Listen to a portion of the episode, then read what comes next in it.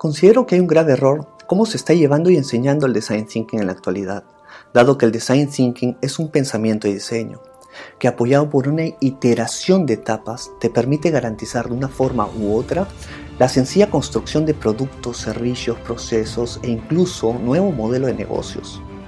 El problema es que en un punto de la línea de tiempo se ha empezado a enseñar el design thinking como etapas, donde todos aprenden qué se hace en cada etapa y esto es solo un orden lógico.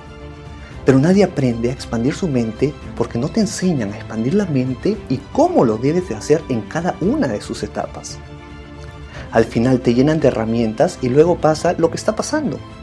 Se terminan creando productos y servicios creativos pero sin innovación incremental.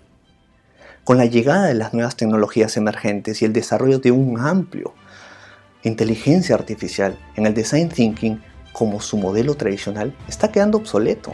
Es por ello que estamos viendo la hibridación del design thinking en distintos aspectos, donde garantizo que el producto o servicio como resultado final va a tener una innovación incremental.